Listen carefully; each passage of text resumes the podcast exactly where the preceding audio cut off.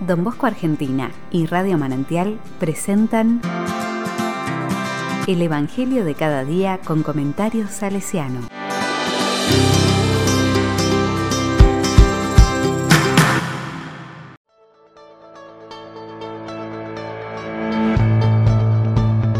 Domingo 17 de abril de 2022. Pascua de Resurrección. La palabra dice, Juan 20, 1 a 9. Él debía resucitar. El primer día de la semana, de madrugada, cuando todavía estaba oscuro, María Magdalena fue al sepulcro y vio que la piedra había sido sacada. Corrió al encuentro de Simón Pedro y del otro discípulo al que Jesús amaba y les dijo, Se han llevado del sepulcro al Señor, y no sabemos dónde lo han puesto. Pedro y el otro discípulo salieron y fueron al sepulcro. Corrían los dos juntos, pero el otro discípulo corrió más rápidamente que Pedro y llegó antes. Asomándose al sepulcro, vio las vendas en el suelo, aunque no entró. Después llegó Simón Pedro, que lo seguía, y entró en el sepulcro. Vio las vendas en el suelo y también el sudario que había cubierto su cabeza. Este no estaba con las vendas, sino enrollado en un lugar aparte. Luego entró el otro discípulo, que había llegado antes al sepulcro, él también vio y creyó. Todavía no habían comprendido que, según la escritura, él debía resucitar de entre los muertos.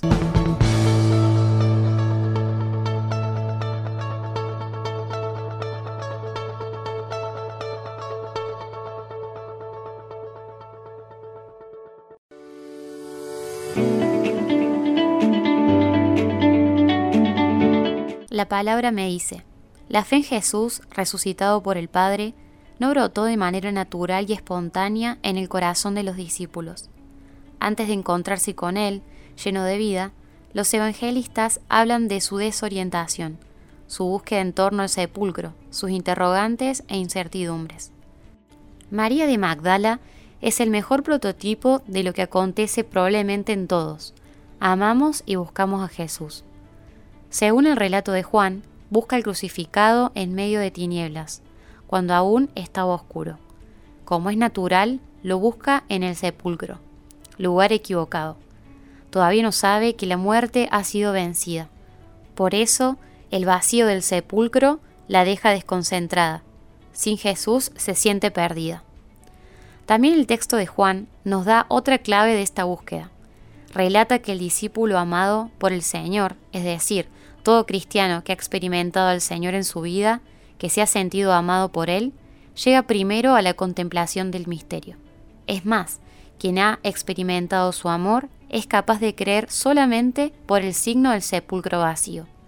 Y nosotros, amados por el Señor, ¿qué signos descubrimos en nuestras vidas para creer?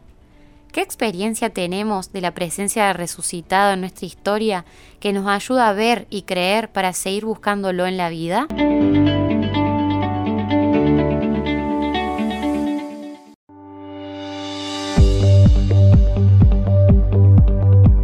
Con corazón salesiano.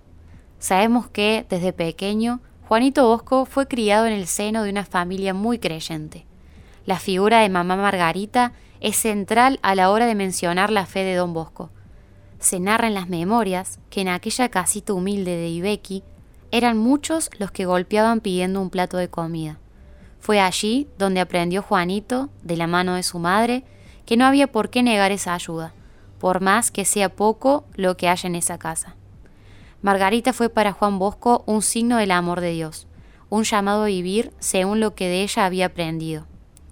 Ya fundado el oratorio, muchos jóvenes pasaron algunas noches, o quizás una no más, en el oratorio, ya que no tenían dónde dormir en dicha oportunidad.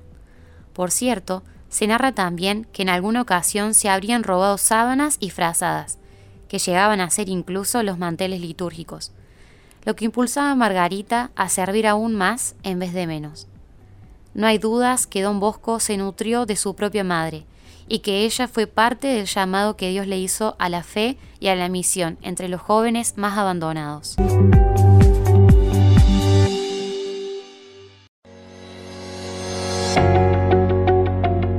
A la palabra le digo, que nuestro servicio sea sincero y desinteresado, atendiendo a quienes más necesitan. Que nuestra mirada logre ir más allá de la apariencia, para que logre descubrir los signos que día a día acontecen de tu resurrección. Que el sepulcro vacío sea un impulso para salir a anunciar y testimoniar que estás vivo y que tu amor es capaz de vencer la muerte.